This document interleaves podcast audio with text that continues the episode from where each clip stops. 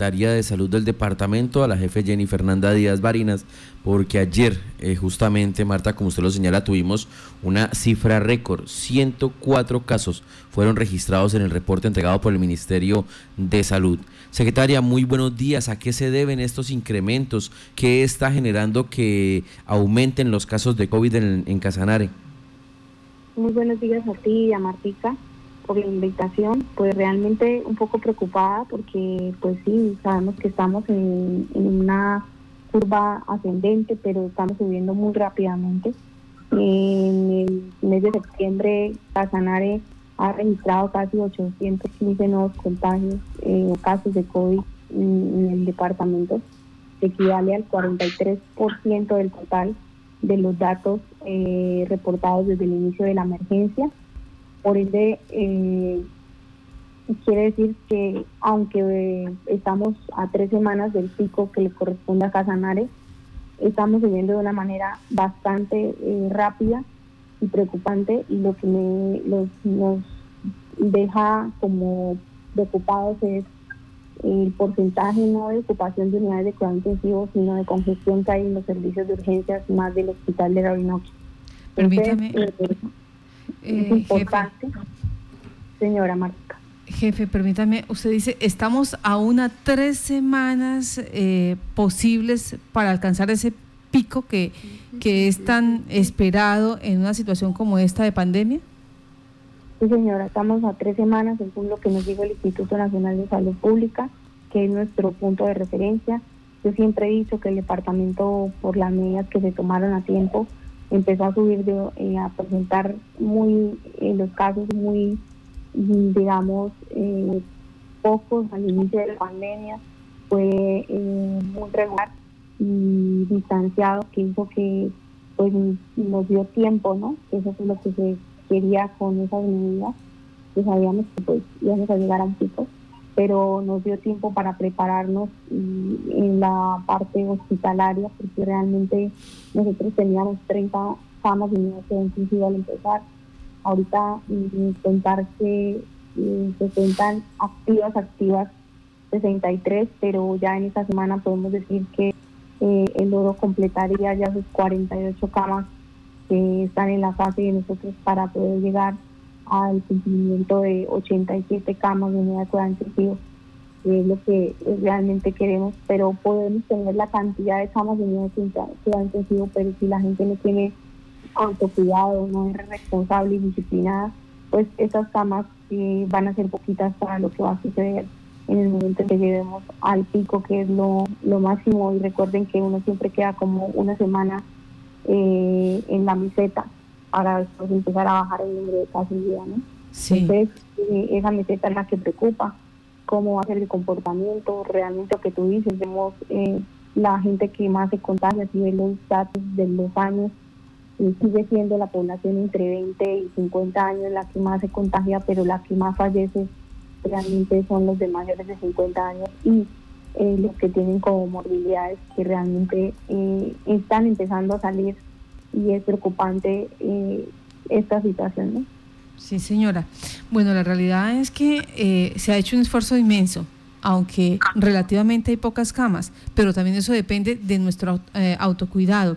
Yo quiero que usted nos regale, por favor, ese, esas cifras de comportamiento, cuántas personas ya se han recuperado, cuántas están mm, haciendo uso de camas UCI y en qué condiciones están las, las personas que están en su casa? Bueno, en este momento el departamento llega ya a tener 1.875 casos confirmados. Ayer fue la cifra más grande que ha tenido, que son 104 casos. De esos eh, tenemos 500, 500 personas en observación en casa, o sea, están haciendo el seguimiento diario y que todavía son positivos. De esos eh, 1.875 tenemos 1.216 recuperados, pero eso no quiere decir que no se puedan volver a contagiar. A nivel país ya han existido varios casos de, de, que las personas que les dio COVID vuelvan a reinfectar. Entonces deben esas personas que pasaron por esa situación protegerse más y estar eh, de verdad en un proceso de más de autocuidado porque ya saben cómo es y ya sufrieron, ya vivieron, ¿no? A los que pues no les dio ningún síntoma, no se arriesguen a que pueda sucederles de otra manera. Y no piensen que porque a mí me dio, entonces ya soy inmune al virus. Eso es falso, eso es mentira. Se puede volver a reinfectar. ¿Pero hay algún caso en Casanare que se haya, que haya sufrido esto de, de haberse recuperado y, y nuevamente eh, reinfectarse? No, gracias a Dios en el departamento no, pero a nivel nacional sí.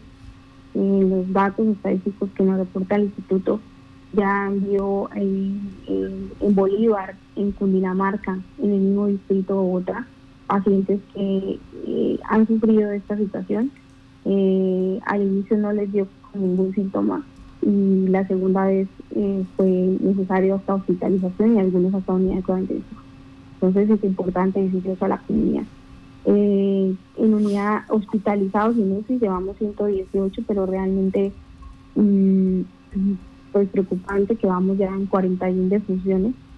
Eh, las estadísticas que estábamos viendo nosotros era que al menos eh, llegáramos, no llegáramos a tener más de 30 muertes eh, en lo que llevábamos del mes, ya llevamos 41, aunque el reporte de las estadísticas iniciales era que al corte de septiembre tuviéramos, como siempre lo habíamos dicho, 170 muertes en Casanare, han sido poquitas en el sentido y respetando el dolor de esas 41 familias pero uno a veces encuentra que esas familias todavía dicen, no, mi familia no murió de COVID. Eso es que nosotros nos lo estamos inventando, que eso es que hay negocio en las IPS. Bueno, la gente eh, todavía toma, no toma conciencia de que el virus está circulando y de que usted puede contagiarse en cualquier momento. Sí. 41 personas fallecidas por COVID, aunque el reporte a nivel del Instituto Nacional de Salud proyectaba que para el mes de septiembre se podría estar llegando a 170 fallecimientos en Casanare. O sea, tampoco nos en esa parte no nos ha ido tan fuerte, pero nos estamos descuidando en el autocontrol. Y para eso, eh, ¿qué se ha hablado con los municipios, con los alcaldes, con los secretarios de salud de cada una de estas localidades para decir, bueno, ya entramos en una reactivación económica, pero también tenemos que velar por la protección, por la bioseguridad de los ciudadanos? ¿Qué, herramientas se, están buscando? Bueno, pues siempre se ha tenido en contacto eh, a diario con los alcaldes eh, ellos me pueden llamar a mí cualquier momento, cualquier hora y, las recomendaciones siempre se han dado directamente desde la Secretaría. Pero también el ingeniero Salomón ha sido eh, muy eh, realista con ellos y les ha mostrado los datos estadísticos, les ha mostrado la realidad del departamento y, y él les ha dado esa responsabilidad para que cada alcalde analice la situación de su municipio y tome las medidas de manera responsable y disciplinada con, de acuerdo a, las estadísticas de su municipio y se le han dado eh, basado en, estrategias que puedan cumplir y que fortalecer la búsqueda activa de casos, porque por ejemplo hemos visto municipios en los cuales la letalidad eh, es muy fuerte por el número de personas que hay fallecidas al número de población, pero hay otros que tienen un número de población alta y tienen un número de casos de letalidad alta, como es el caso de Payaneporo, y casos muy poquitos presentados. Quiere decir que hay que seguir fortaleciendo la búsqueda activa de casos y que el virus puede estar no siendo detectado. Entonces eso, esos, esas, recomendaciones se le han dado a los alcaldes y se les ha dicho cuál es extremar las medidas de acuerdo a comportamiento de cada uno de los municipios, que todos los días analicen las estadísticas de los municipios y así vayan regulando y tomando medidas individuales en cada uno de ellos. Carlos. Señora secretaria, eh, ¿cómo funciona eso en la búsqueda activa de casos de COVID-19? Bueno, eh, existen búsqueda activa de casos comunitarias e institucionales. Las institucionales son las que cuando yo tengo, voy y visito un centro hospitalario, así sea de consulta externa, urgencias, bueno, por alguna situación, y el médico, de acuerdo a mi sintomatología o acuerdo a lo que yo le digo, eh, determina que tengo algún eh, riesgo o soy portadora de, de, virus y entonces eh, pues inicia la prueba, pues la prueba PCR en este caso o de antígeno y pues da positiva, en este caso podríamos decir que fue, esa es una forma de hacer la búsqueda activa. Eso lo hacen todas las instituciones, que son las UPG, que nosotros llamamos unidades primarias generadoras de datos. Y la búsqueda activa comunitaria es la que fortalecer todas las eh, secretarías de salud eh, municipales, en este caso departamental, con los planes de intervención colectiva, con las eh, con sus grupos de o, la, o fortaleciendo la estrategia para es la que ha necesitado a rastreo, buscar casos, hacer ese cerco epidemiológico que hacemos eh, y, tratar de, tomar muestras a la población de riesgo. Si yo veo que mi población de riesgo en mi municipio es esta, entonces allá voy hago pruebas de antígenos, en este caso son las más rápidas entonces o hago eh, rápidas confirmatorias con PCR. Entonces eso es lo que hace que, nosotros podamos eh, hacer una investigación de cada caso positivo en todo su texto epidemiológico y que a veces también uno depende de, de la de lo que le diga los usuarios, porque hemos encontrado usuarios que me dicen, no, pero si yo no salí de mi casa, yo me la he pasado acá cuando empiezan a llamar a CRUES, es que yo fui contacto estrecho de tal persona que es positivo. Después encontramos que esa persona que nos dijo que había tenido contacto estrecho solo con cinco, es mentira, estuvo en una reunión, en una de estas, y resultaron 20. En este momento estamos tomando semanalmente más de 450 muestras, lo que quiere decir que diarias están siendo 78, solo el departamento, sin contar las del oro, sin contar las de los ACPS, sin los laboratorios privados. Sí. Esta de las pruebas rápidas, pues siempre se nos ha explicado, siempre se nos ha dicho que sirven solo y llanamente cuando hay síntomas, porque cuando no hay síntomas, pues aunque sea positivo, eh, esta persona es asintomático, la prueba le va a salir negativa, entonces puede seguir eh, esparciendo el virus, digamos, digámoslo así, con esa falsa seguridad que una prueba rápida me dijo que, que estaba bien. Sí, lo que pasa es que la prueba rápida tiene muy poca sensibilidad al ARN del virus. Entonces, para, para con esa poca sensibilidad, solamente hace cuando usted de verdad tiene síntomas, ¿sí? Entonces hace, eh, si usted estuvo, entonces se activa ese, ese anticuerpo, porque esas pruebas rápidas lo que detectan son anticuerpos. Entonces, es distinto a una prueba de antígeno en nasofaringia y una prueba PCR en nasofaringia, porque eso sí ya es un poco eh, más, eh, digamos, más, digamos, tiene una sensibilidad más al, al lazo de la cadena genética del virus. Entonces, pero hay que saber también eh, en qué tiempo la tomamos.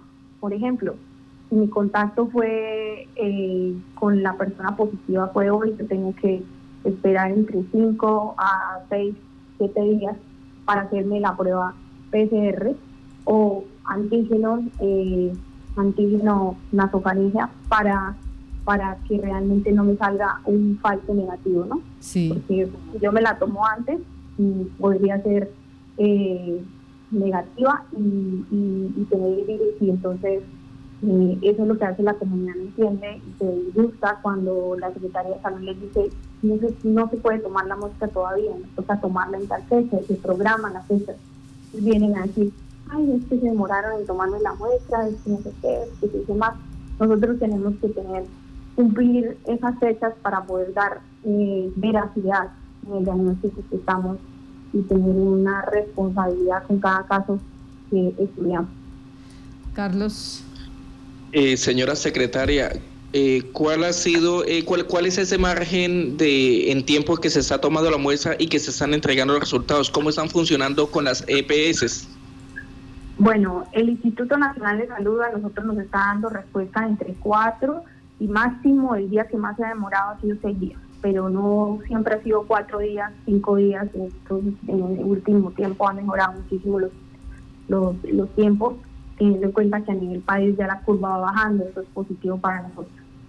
Eh, sí, tenemos muchísimas dificultades con las EPS, realmente lo he dicho y lo he manifestado en todas las reuniones, todas las semanas tuve reuniones por Zoom con las EPS y fui bastante estricta con eso. A veces eh, me tocó decirles qué pena, pero realmente las EPS que están haciendo presencia en el departamento ahorita, antes que Pablo Soca estaba justo esa, pero ahorita realmente son todas, todas, todas están teniendo dificultades eh, en, la prestación del servicio, en la, en, la entrega rápida de resultados. Entonces esperamos que esto mejore ya con la nueva cámara, que el oro pueda entregar resultados y que haya sido consciente y pueda haber manejado una tarifa más económica y que como el Estado ya reguló las tarifas puedan llegar a un acuerdo en la CPS y el oro para tomar eh, las pruebas aquí directamente en el oro y puedan generarse oportunidad del resultado. Y también pues nosotros ya empezamos a decirle a la comunidad que esta semana se inicia la obra de, eh, de la Secretaría de Salud, que es muy corta, es algo muy pequeñito para poder en el laboratorio, para poder empezar a listar todo, porque eh, vamos a recibir una ayuda de la empresa de hidrocarburos y del instituto de los equipos para poder tomar muestras de PCR aquí en el departamento y tener la oportunidad pues ya no serían días, sino en horas los resultados. Sí. Permítame, eh, hay, hay, una situación y es las EPS, si usted eh, ha dicho, hemos tenido complicaciones. ¿Quién, además de la superintendencia, hay esa posibilidad de que estas EPS se entreguen los resultados eh, con antelación, a tiempo? Porque es que están llegando 8, 10, 15 y hasta un mes después de que la persona se toma la muestra y perjudicando a esa familia y perjudicando al resto de personas que hacen parte de esa familia y nadie responde por eso. Desafortunadamente Martica tiene razón y de las cosas que he sido muy estricta como secretaria con las IPS que y por eso a veces pues mm, he tenido inconvenientes a nivel nacional por eso porque he sido muy estricta con IPS que pues realmente tienen un un padrino arriba y, realmente eh, yo he sido muy exigente con la, para que sean responsables con la salud de los casanareños. Y tomamos la decisión de ser fuertes con más nueva EPS y ya hablamos con las regionales y con la delegada de la superintendencia y próximamente estoy solicitando una cita con el superintendente yo misma para mostrarles la situación de esas EPS que realmente no están cumpliendo con una atención adecuada, oportuna en el departamento para que desistan de los usuarios ya que no están cumpliendo en el departamento. Nos pregunta, nos pregunta aquí... Las EPS que queden en el departamento serán, y es directriz de nuestro señor gobernador, serán las que cumplan con eh, la oportunidad y la celeridad. Realmente nosotros hacemos inspección, vigilancia, pero como no hay nadie, no damos, llamamos a la superintendencia, eh, hablamos con ellos y realmente pues los procesos con todo lo que está sucediendo en el país no han sido, eh, digamos, como eh, ágiles para sancionar alguna de estas EPS, entonces ellas siguen frescas haciendo lo mismo a nivel no solamente de Casanales, sino del país. Entonces fue un llamado que se le hizo eh, ahorita al, ministro en la reunión que tuvimos el sábado, todos los secretarios eh, a nivel nacional, que por favor nos colaboraran porque no solamente está sucediendo en Casanare. Antes aquí están un poquito más juiciosas, contaban eh, departamentos como el Cesar, como eh, Bolívar, como otros departamentos donde está más difícil y más complicada la situación, teniendo en cuenta que pues eh, nosotros tenemos una EPS que de mal, pues al menos a veces durante esa oportunidad se Caprizoca y realmente cada la mayoría las necesidades está en Caprizoca. Sí, señora. dos dos situaciones. Antes de, antes de despedir la secretaria, dos situaciones. Es que nos dicen acá eh, las personas que saben que son positivos para COVID-19 y están en la calle, están haciendo visitas, están trabajando, incurren en delitos contra la salud y ese tipo de delitos es penal. Esa es una. Y la segunda, me pregunta acá una ciudadana, me dice, en el municipio de Yopal, donde se han presentado el mayor número de casos y donde estamos expuestos todos, ¿la Administración Municipal de Yopal ha presentado algún plan a la Secretaría de Salud Departamental. ¿Usted conoce algún plan, alguna acción que esté haciendo el municipio de Yopal para velar por sus ciudadanos? Bueno, ellos están, todo, eh, nosotros nos reunimos tres días en la semana y ellos están invitados a la sala de análisis de riesgo que hace el departamento por ser la capital y por ser la, el municipio con mayor, mayor número de casos. entonces ellos siempre están recibiendo todas las indicaciones por parte de nosotros. Sí. De, eh, pues a veces eh, es complicado eh, poder nosotros tomar decisiones frente a la gobernanza de una ciudad, teniendo pues una persona que debe ejercerla. Pero sí, como secretaria han quedado las actas, han quedado el análisis y las recomendaciones que hemos dado a cada uno de los municipios, especialmente a los países que nos acompaña en las unidades, en la sala de análisis de riesgo que hacemos semanalmente. Esto es en Yopal, desde Oroque nos dicen también, y Maní, Maní ya se reporta, dicen en Maní con 47 casos, casi igual que Yopal, por haciendo la comparación en el número de habitantes. Allí los vendedores informales no pueden cumplir los protocolos porque ni para el jabón tienen. Esto va a seguir aumentando. No es que ellos quieran salir, es que les toca. ¿Y por qué les toca? Nos dice el señor. Porque el gobierno nacional no volvió a prestar ninguna ayuda después de que habló de la reactivación económica. Estas son las consecuencias que se tienen por este lado. Pues secretaria, pero vamos a hacerle seguimiento de aquí en adelante porque como usted bien lo dijo, lo explicó, faltan tres semanas tres largas semanas para llegar a ese pico. Y si ya estamos creciendo de esta manera exponencial, significa que algo estamos haciendo mal, señores. Y es el autocuidado, es nosotros mismos, el uso del tapabocas, el distanciamiento y tener prevención cuando se sale a la calle y también cuando se reciben visitas, no tantas visitas en casa. Eh, secretaria de Salud Departamental, gracias por estar en Contacto Noticias.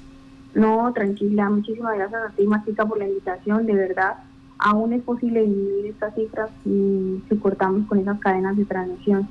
Por eso es importante que se cuiden, nos cuidemos y realmente seamos disciplinados en el autocuidado. Ella es Jenny Fernanda Díaz Barina, secretaria de Educación, y por acá me llega el último mensaje. Si dependemos de las EPS, todos vamos a tener COVID. Eh, la, es la reflexión que hace otro ciudadano.